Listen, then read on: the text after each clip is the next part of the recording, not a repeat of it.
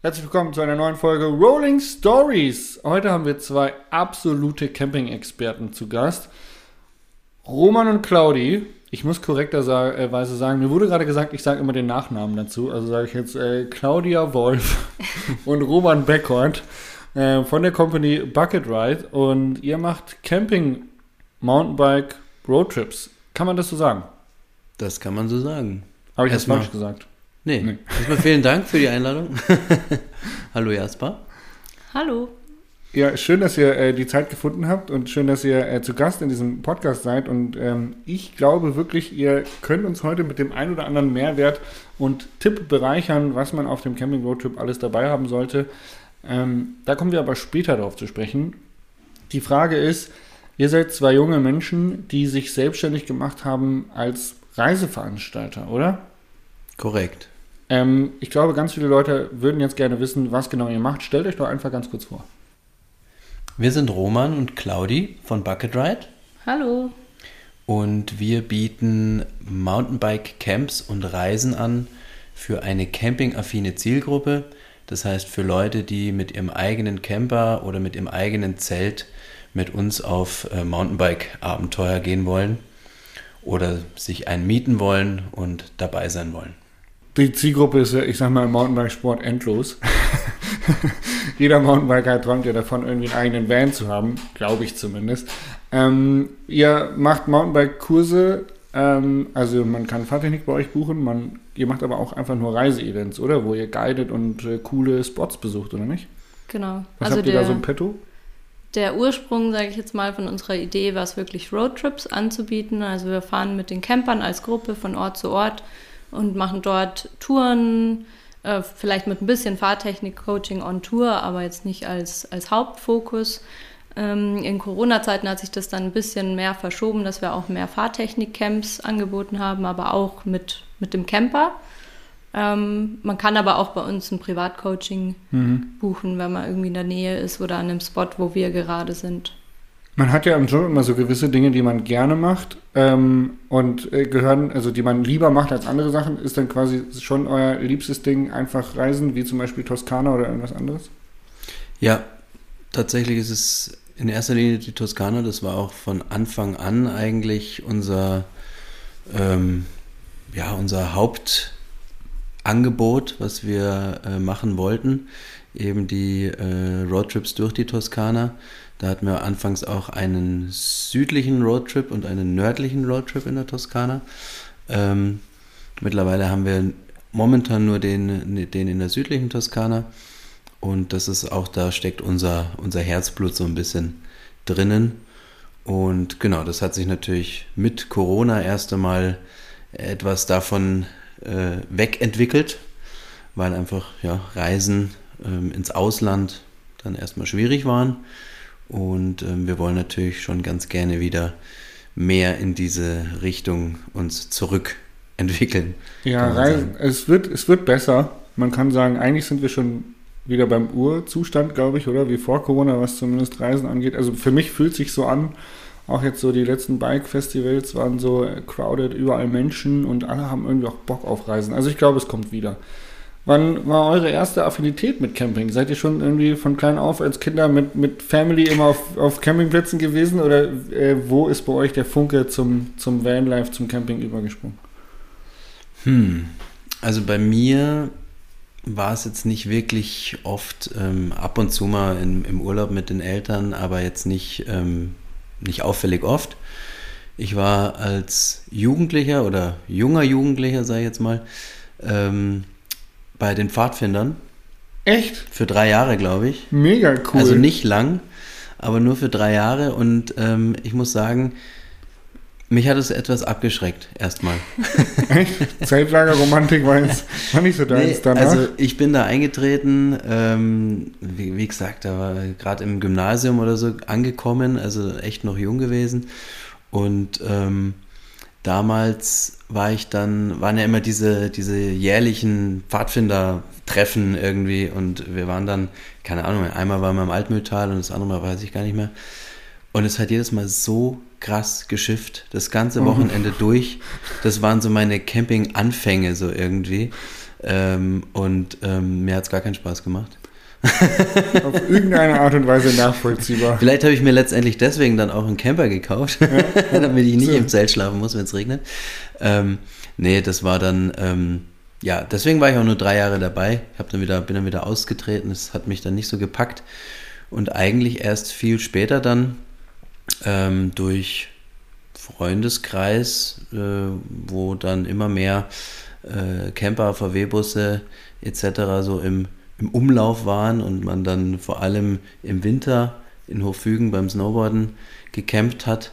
Das waren eigentlich so die, die Anfänge. Genau, und dann kam irgendwann der erste, der eigene Camper und das Mountainbike dazu und die Claudi.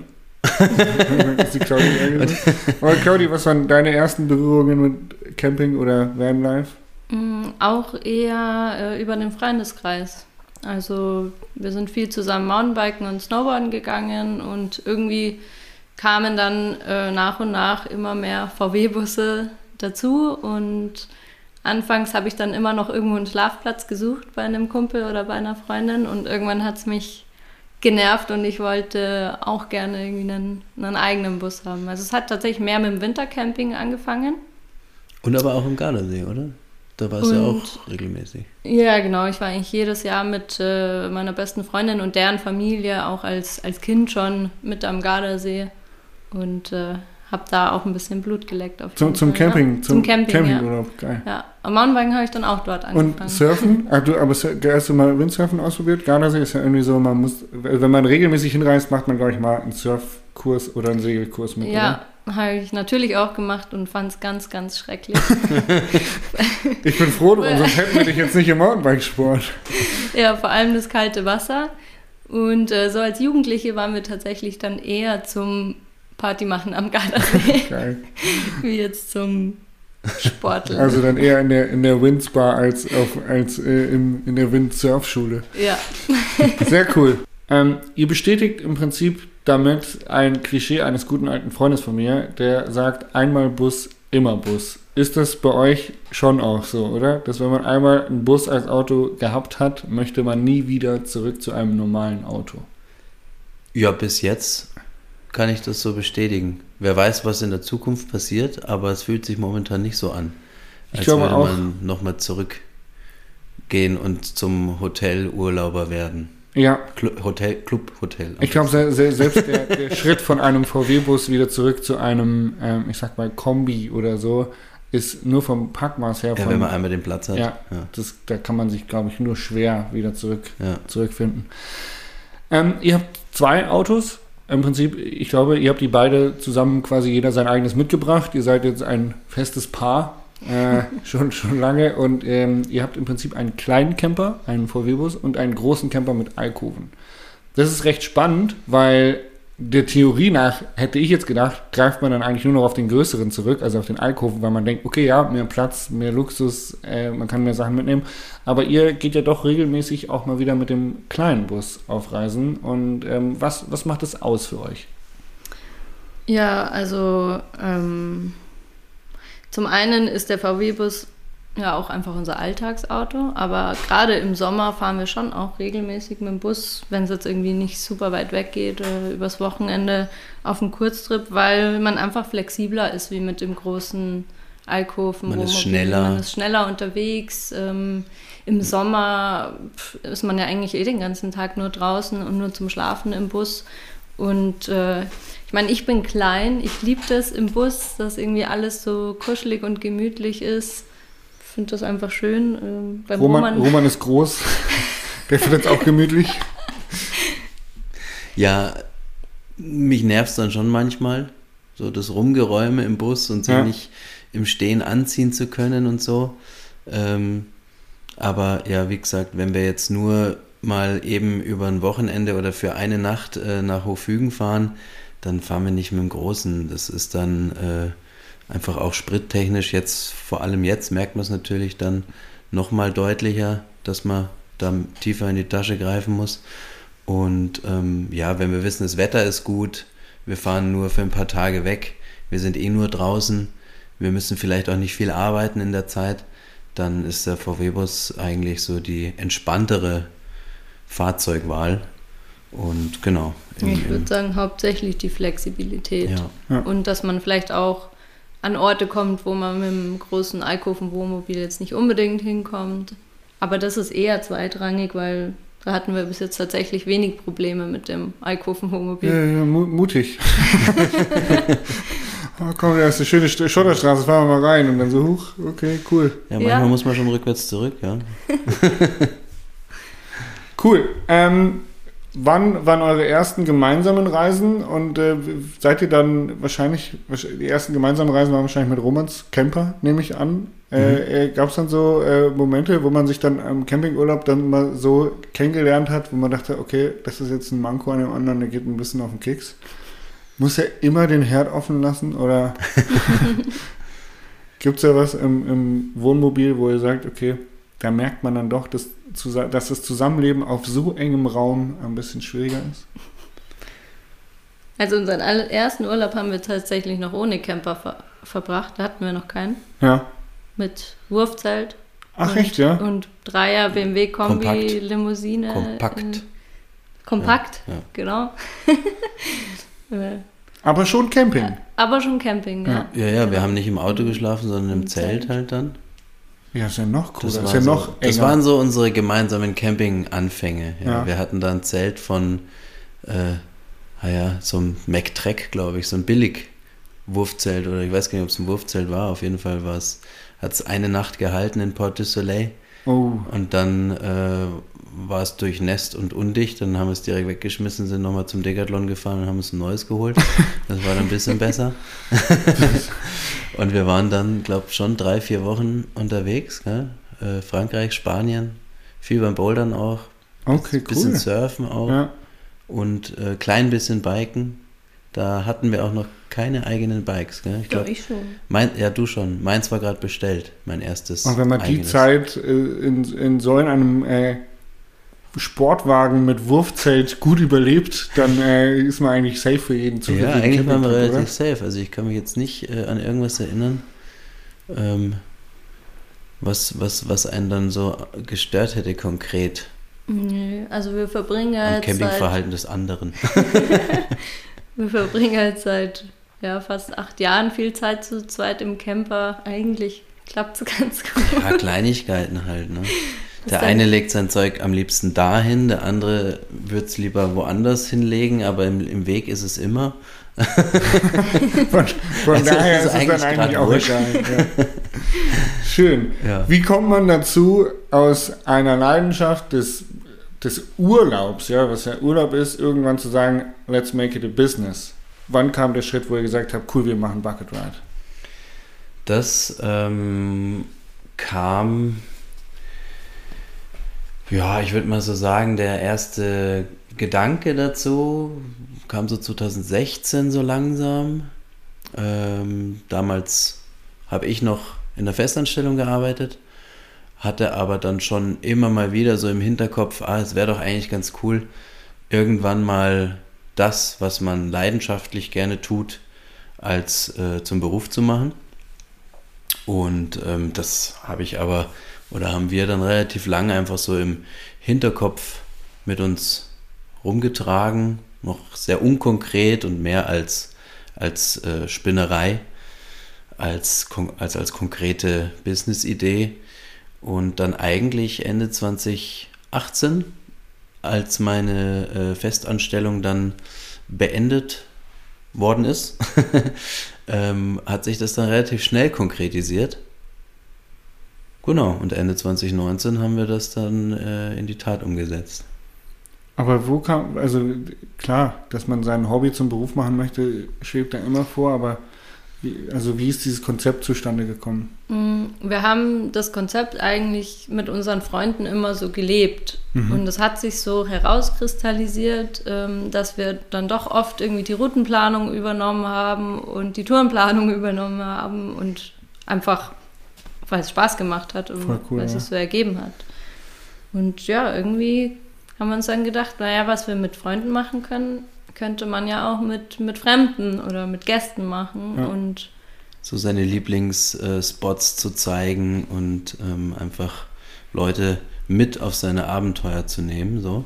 Und, und dementsprechend war eigentlich auch die ursprüngliche Idee, einen großen Reisebus auszubauen, wie so eine Art Nightliner mit Betten drin, ähm, wo man dann eine Gruppe Leute mitnimmt und die dann direkt dort drin schlafen, wie so ein rollendes... Kommunencamping.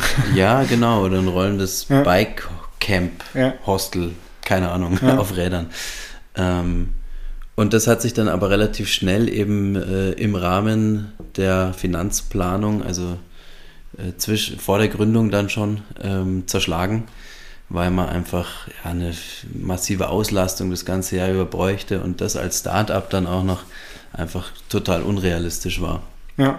Und wir dann aber auch gemerkt haben, dass wir es eigentlich selber auch cooler fänden, weil man seinen eigenen Raum hat zum Schlafen und ja. einfach eine Wagenburg baut und jeder äh, hat ein bisschen Privatsphäre, aber man ist auch als Gemeinschaft unterwegs, unterwegs, dass das eigentlich mehr Vorteile hat und weniger Kosten. Ja, mehr Flexibilität und auch eine ganz andere Zielgruppe letztendlich dann auch wieder. Also wir haben dann gesagt, wir nutzen jetzt die Ressourcen, die wir haben und wir hatten ja dann äh, den Camper und haben gesagt, dann machen wir das jetzt mit dem Camper und jeder bringt sein eigenes Fahrzeug oder, oder Zelt oder wie auch immer ja, dann ja. mit. Und letztendlich sind wir sehr froh, dass es sich dann in diese Richtung entwickelt hat. Wenn man Touren mit Freunden macht, dann ist es ja so, alle wissen, worauf man sich einlässt und wenn irgendwie was schief läuft, dann, dann kennt man sich und kann irgendwie darauf reagieren. Wenn man das mit ich sag mal, zahlenden Gästen macht, dann kann da natürlich die Erwartungshaltung irgendwie eine andere sein. Habt ihr dann da viel Arbeit reinstecken müssen oder Testläufe machen müssen, um zu wissen, okay, cool, der und der Trip, der funktioniert so von A nach B organisatorisch morgens, mittags, abends, dass ihr das alles unter einen Hut bekommt? Oder war das auch Learning by Doing und ihr habt einfach keine Angst gehabt?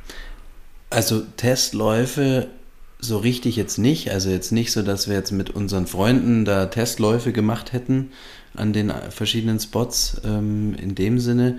Ich meine, wir waren selber natürlich mehrmals äh, vor Ort vorher und ähm, man konnte sich das dann schon ganz gut vorstellen, wie das dann ablaufen könnte, würde. Und als wir dann die ersten Sachen, die ersten Camps und auch Reisen umgesetzt haben, war das tatsächlich vom Gefühl so, als würde man das jetzt schon, hätte man das jetzt schon öfter gemacht. Also es war nie am Anfang irgendwie so, ah, oh, da haben wir jetzt nicht dran gedacht, das ähm, hätten wir uns jetzt anders vorgestellt oder so. Das war immer, von Anfang an hat das ganz gut gepasst, ja. Wir versuchen uns halt möglichst gut vorzubereiten, möglichst auch Kontakte und, und Beziehungen aufzubauen mit den Leuten vor Ort, dass wenn man halt wiederkommt, auch jemanden vielleicht fragen kann, wie sind die Bedingungen, welcher Trail ist gerade gesperrt oder was auch immer und da eben mit den Locals zusammenzuarbeiten, womöglich und äh, möglichst viel im Vorfeld schon auszuschließen an, an Fettnäpfchen, sage ich jetzt mal. Ich kenne euch ja ein bisschen und ähm, weiß, dass ihr auch die ein oder andere, ähm, den ein oder anderen Kontakt in der Hinterhand habt, was so Agrikulturen, wie, wie sagt man? Agritourismo. Agritourismus im Hintergrund habt, mhm. ähm, dass ihr auch den ein oder anderen Stellplatz für eure Reisen anbieten könnt, den jemand anders wahrscheinlich nicht anbieten kann, oder?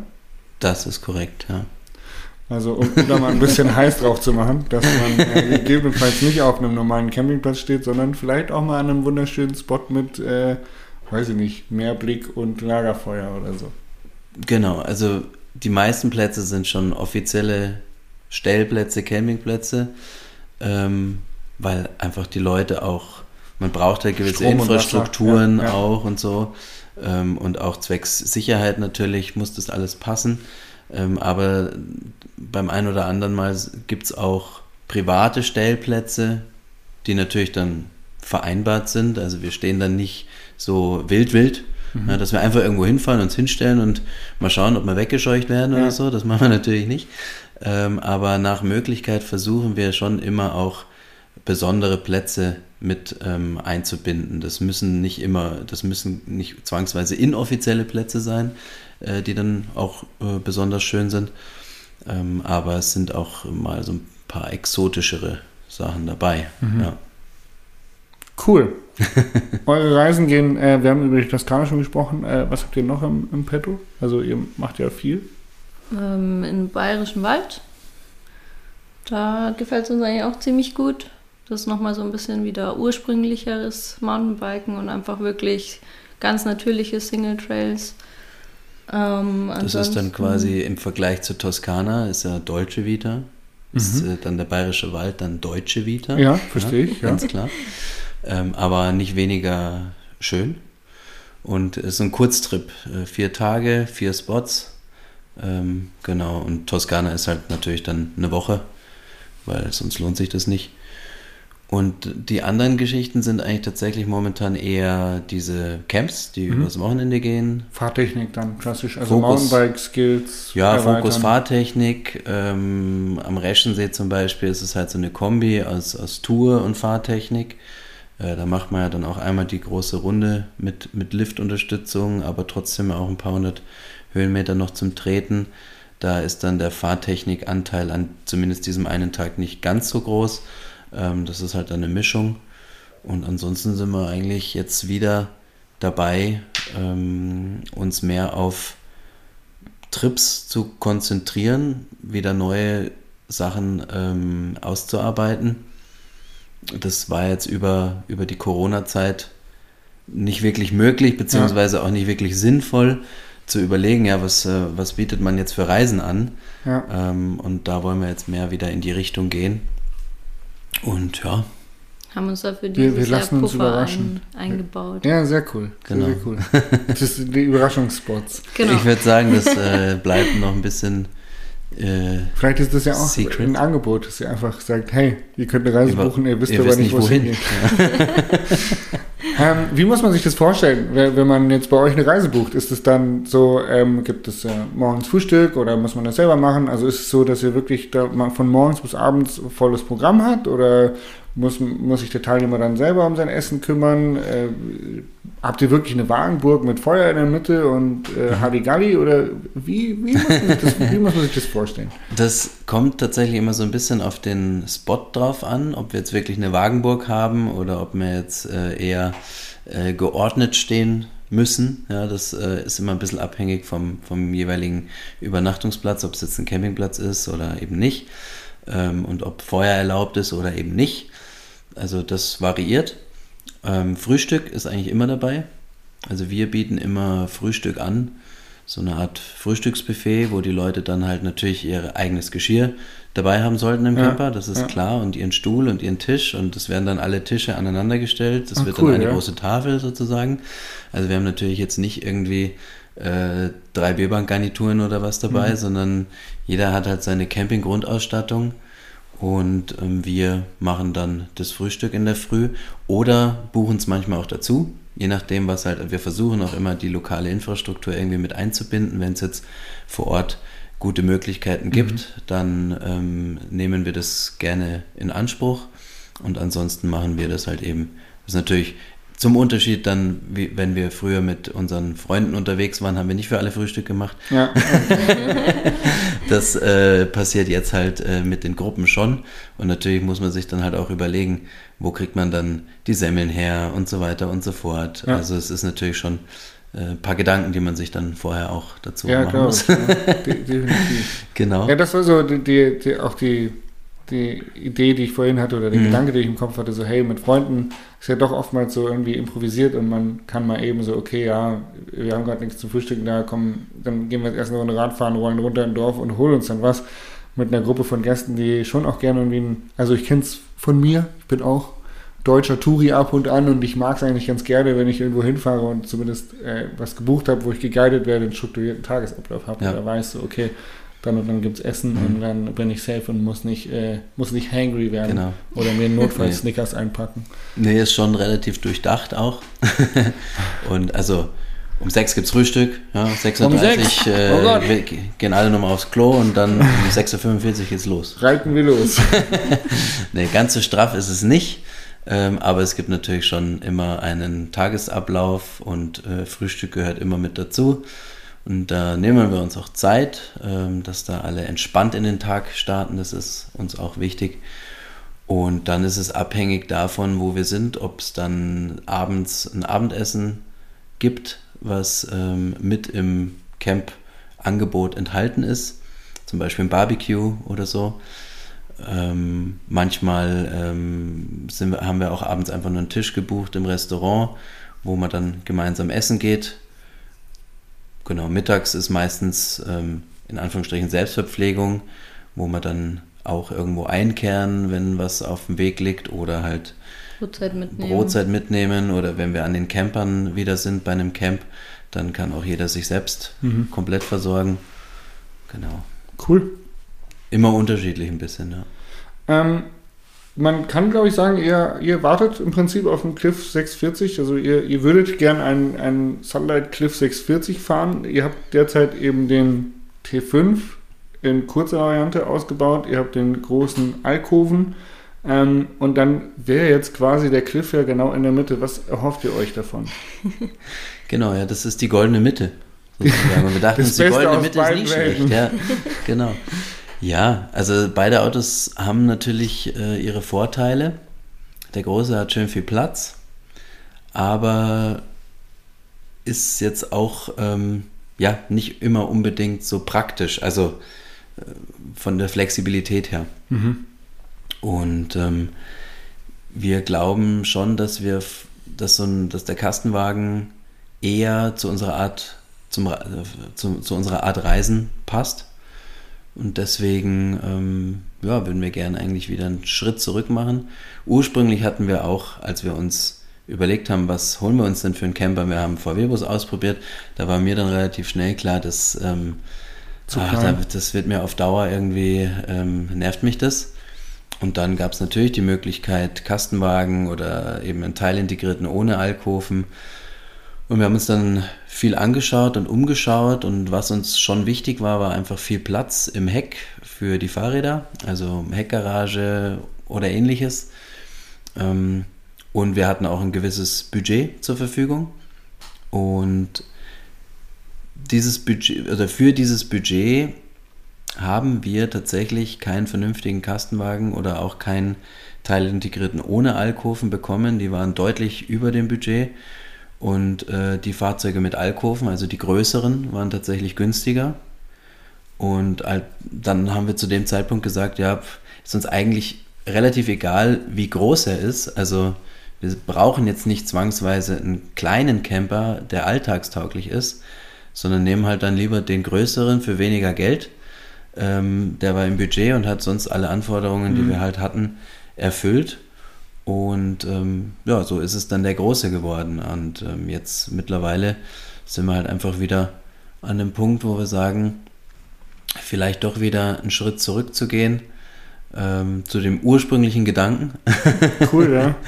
Den Alkoven brauchen wir jetzt auch nicht äh, für irgendwie, wir brauchen nicht die weiteren Schlafplätze. Ja. Für, bei uns ist der eigentlich nur Stauraum, wo wir unsere ganzen Taschen und auch Event-Equipment reinschmeißen.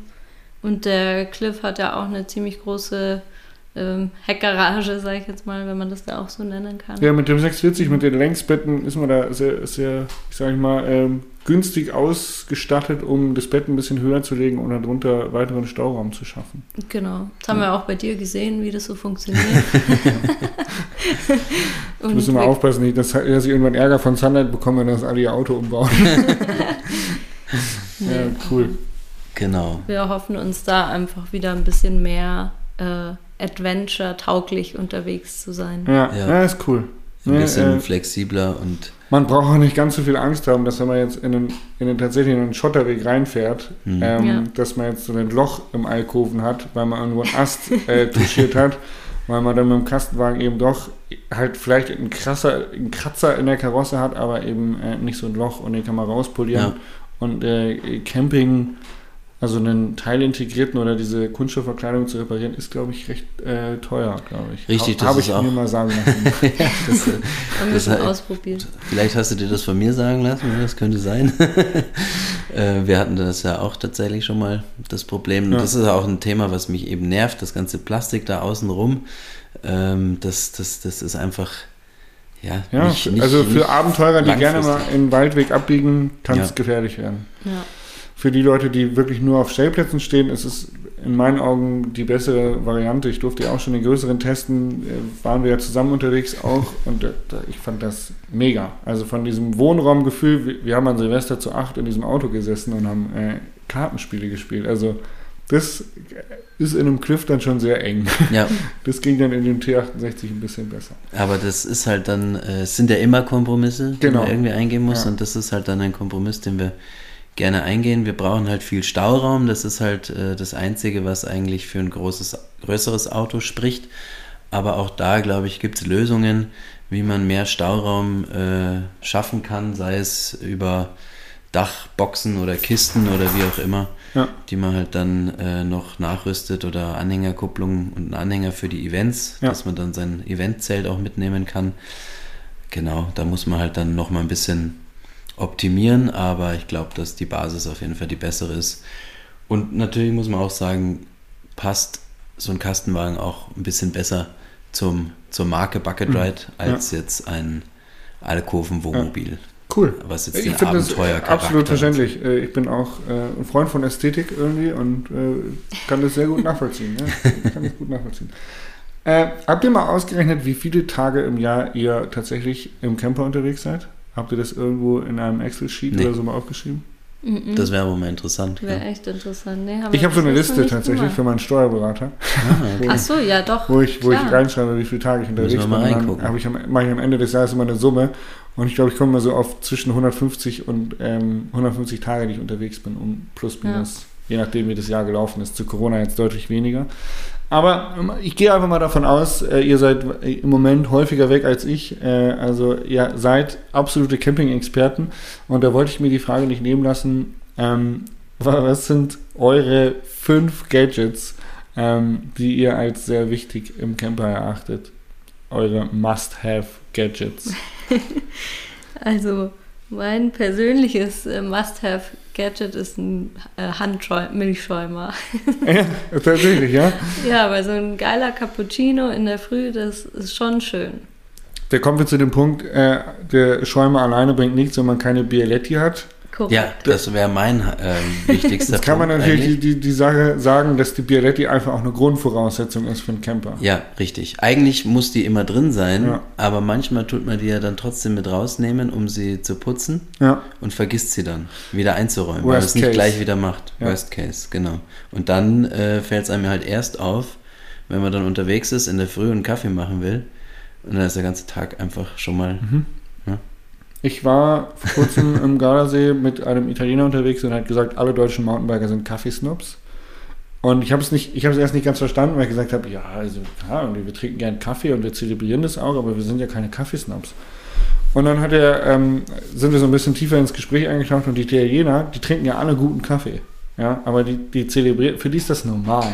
So. Und wir Deutschen, wir zelebrieren das so. Ähm, und ich glaube, er hat ein bisschen recht. So, weil es auch der erste Punkt im Camper ist die Kaffeemaschine. so.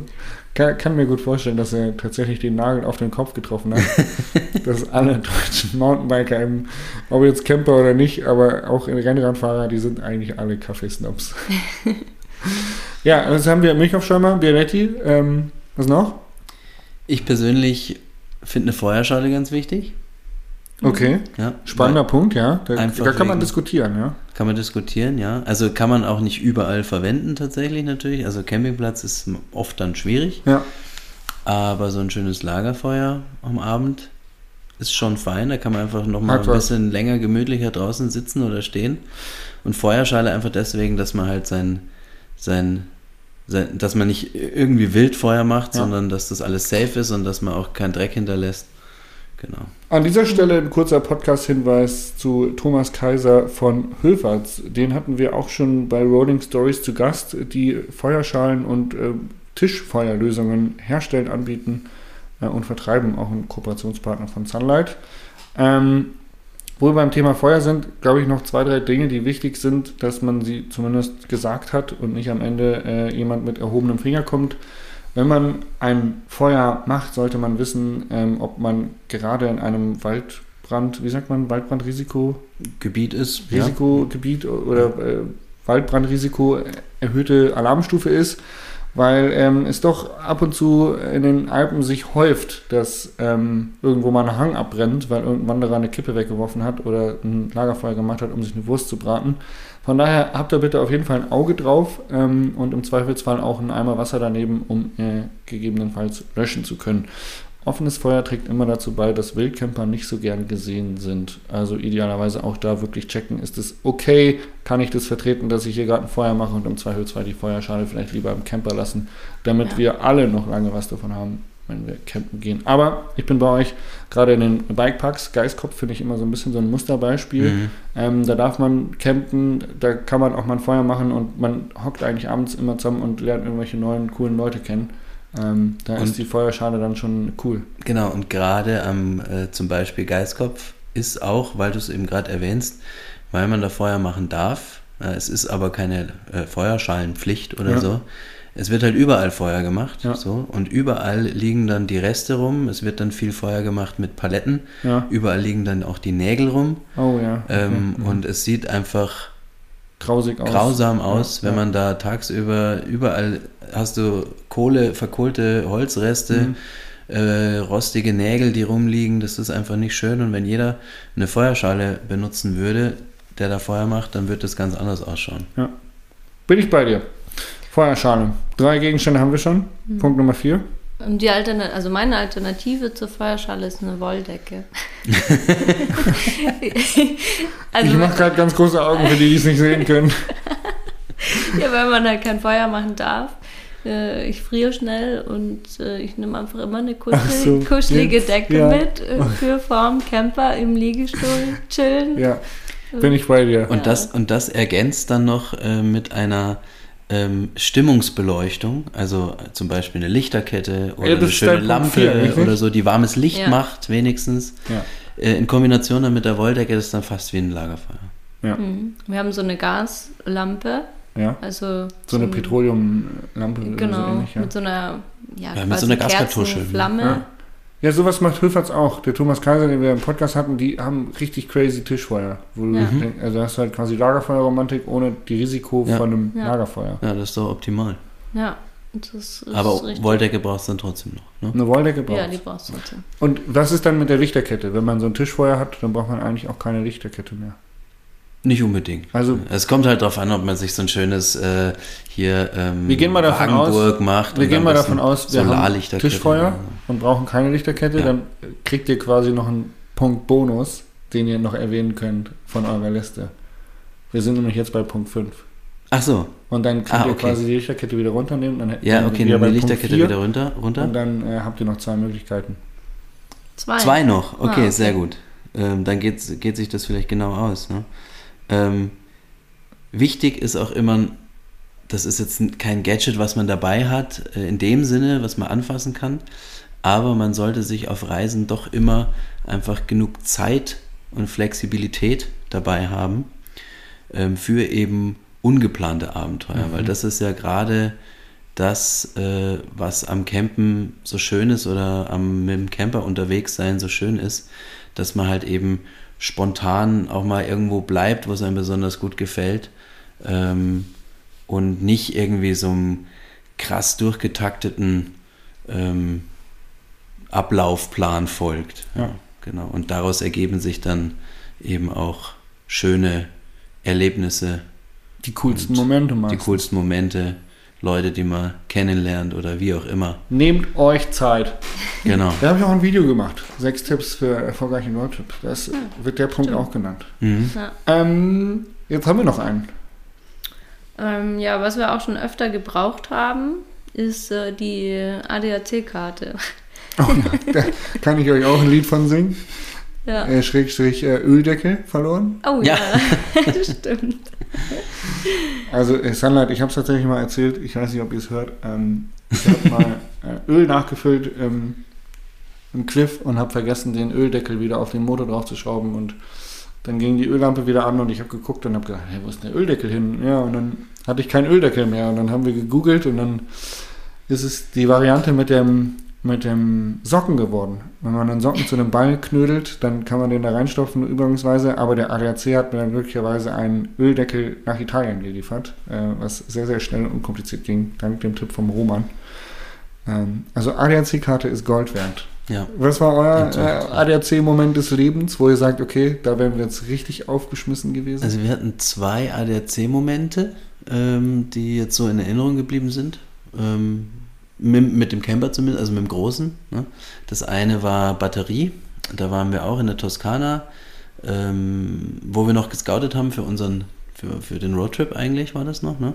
Mhm. Und standen am Stellplatz zwei, drei Tage, ich weiß gar nicht mehr, wollten dann wieder losfahren, haben den Camper abgesteckt vom Strom, wollten starten, ging nichts mehr. Ja. Aus. Einfach nichts mehr gemacht. Dann haben wir wieder angesteckt, dann konnten wir starten. Ja, wir immerhin. Immerhin, ja, wir waren verabredet in Punta Alla. Dann sind wir nach Punta Alla gefahren, ähm, auf den Campingplatz da direkt am, am Meer und ähm, haben uns dann da hingestellt und uns war dann klar, okay, die Starterbatterie ist halt hinüber, die hat einfach nichts mehr gemacht. Und dann haben wir auch über den ADAC, kam dann der Mitarbeiter und hat uns eine neue Batterie gebracht und Ach, die cool. eingebaut, direkt ja. bei unserem Campingplatz, auf dem Campingplatz. Also ja, sehr cool. Äh, wir mussten, und es war ja eh, wir konnten am, am Strand chillen, bis der angerufen hat ja, ich bin in fünf Minuten da, alles klar, zum Camper hingegangen. Dann kam er dahin mit der Batterie, hat die eingebaut, zack, bumm. Alles, alles gut. Safe. Wow. Hat ein paar Euro ja. mehr gekostet, wie wenn du es im Internet bestellst, aber ja. das ist ja auch völlig in Ordnung für den Service. Äh, hat die alte Batterie auch noch mitgenommen zum Entsorgen. Also, cool. Ja. Gold wert, der gelbe Engel. Und das andere ja, war da am. Äh, in der Schweiz. In der Schweiz, am Pass. Was, was war denn das? Das ist der von ah, der Klimaanlage, genau. dieser äh, Riemen, wie heißt der? Ja, der, die äh, Klimaanlage hat so einen Antriebsriemen, so einen ja. separaten nochmal. Und äh, die Kupplung von der Klimaanlage, ja.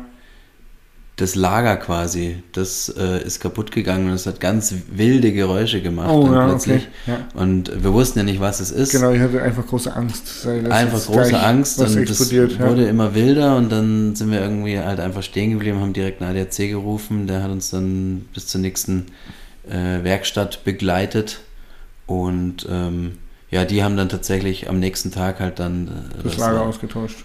Nö, die haben dann einfach Riemen den Riemen abgeschnitten. Ah. Weil wir wussten ja nicht, Klima also die haben gesagt, nicht okay, mehr, aber ja. genau. das Problem war erstmal gelöst. Genau, Problem war gelöst, haben gesagt, ihr könnt einfach weiterfahren. Ja. Passt easy, also war dann, war dann Gott sei Dank äh, nicht nichts Großes zu tun, aber einfach die Gewissheit zu haben, ähm, du wird da geholfen und ähm, du bist in professionellen Händen irgendwie, das, das ist schon fein. Ja, dann haben wir noch eine, einen Abend in Liechtenstein verbracht. War auch schön. War auch gut, ja. ja. Was war euer äh, lustigster Camping-Moment, Trip? Es gibt ja immer viele lustige Momente. Ne? Der, der lustigste ist schon auch, also einfach eine gemeine Frage, wenn man so viel ja, unterwegs ja. ist, weil man einfach sehr, sehr viele hat und dann müsste man Also wir erinnern erstellen. uns, glaube ich, an einen sehr lustigen Moment, der einfach noch nicht so lange her ist. Ne? Ja. So den letzten lustigsten Moment. Ja, das war jetzt erst äh, letzte Woche Riva Bike Festival. Ich gehe morgens aus dem Camper raus und weiß gar nicht, was ich gemacht habe. Habe noch irgendwie was unterm Auto rausgezogen, drehe mich um und dann liegt der äh, Prof, Professor, äh, der Professor Schmidt unterm Auto, also unter seinem Auto gegenüber am Stellplatz neben uns und schläft. er hat unter dem Camper geschlafen. Der, äh, der Professor, das muss man glaube ich noch ein bisschen am Rande, der Thomas, der Professor Schmidt, Grüße gehen raus. Grüße gehen raus. Grüße ist sozusagen raus. auch ein Mountainbike-Profi. Ähm, und der hat einen alten Mercedes-Bus, ich weiß gar nicht genau, wie, wie der heißt, aber diesen Klassiker, diesen, ja, ja. mit dem ganz viele Menschen ausgereist sind, um, um die Welt zu touren. So, so ein Aussteigerbus. Hatte, genau, den Aussteigerbus. Und den hatte. Und ihr seid aufgewacht und der lag unter diesem Bus und hat geschlafen. Und hat sich aber noch ein Vordach gebaut mit einem Campingtisch. Hat oder? noch ein Vordach ja. mit einem Campingtisch äh, gebaut, wo der Kopf drunter lag, genau. Es hat ein bisschen, hat es geregnet? Ja, es hat ja, in der Nacht geregnet. Ja, es hat ein bisschen geregnet ja. in der Nacht, genau. Ja, und dann äh, hat der Roman hinten im Camper bei uns das Fenster aufgemacht und hat da so halb aus dem, aus dem Fenster ähm, vor sich hin vegetiert. Der Prof lag unterm Auto und hat vor sich hin vegetiert. Es war nach der Open Night, muss ja, man sagen. Ja, nach, der, nach der großen Partynacht.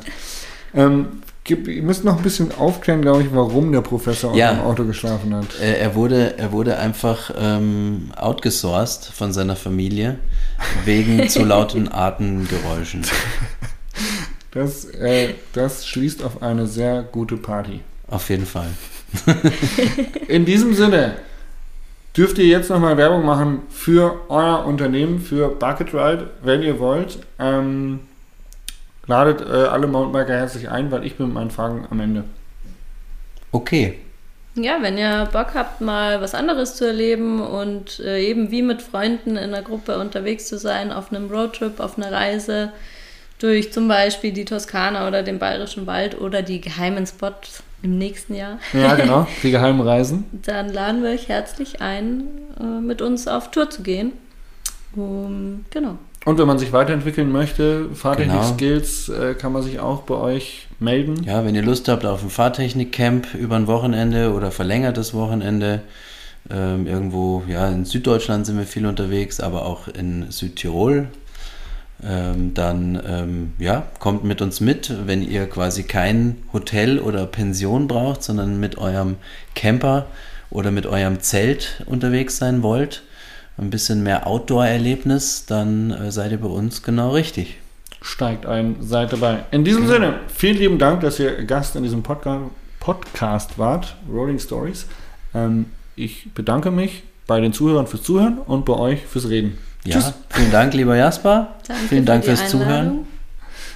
Ciao. Tschüssi. Tschüss.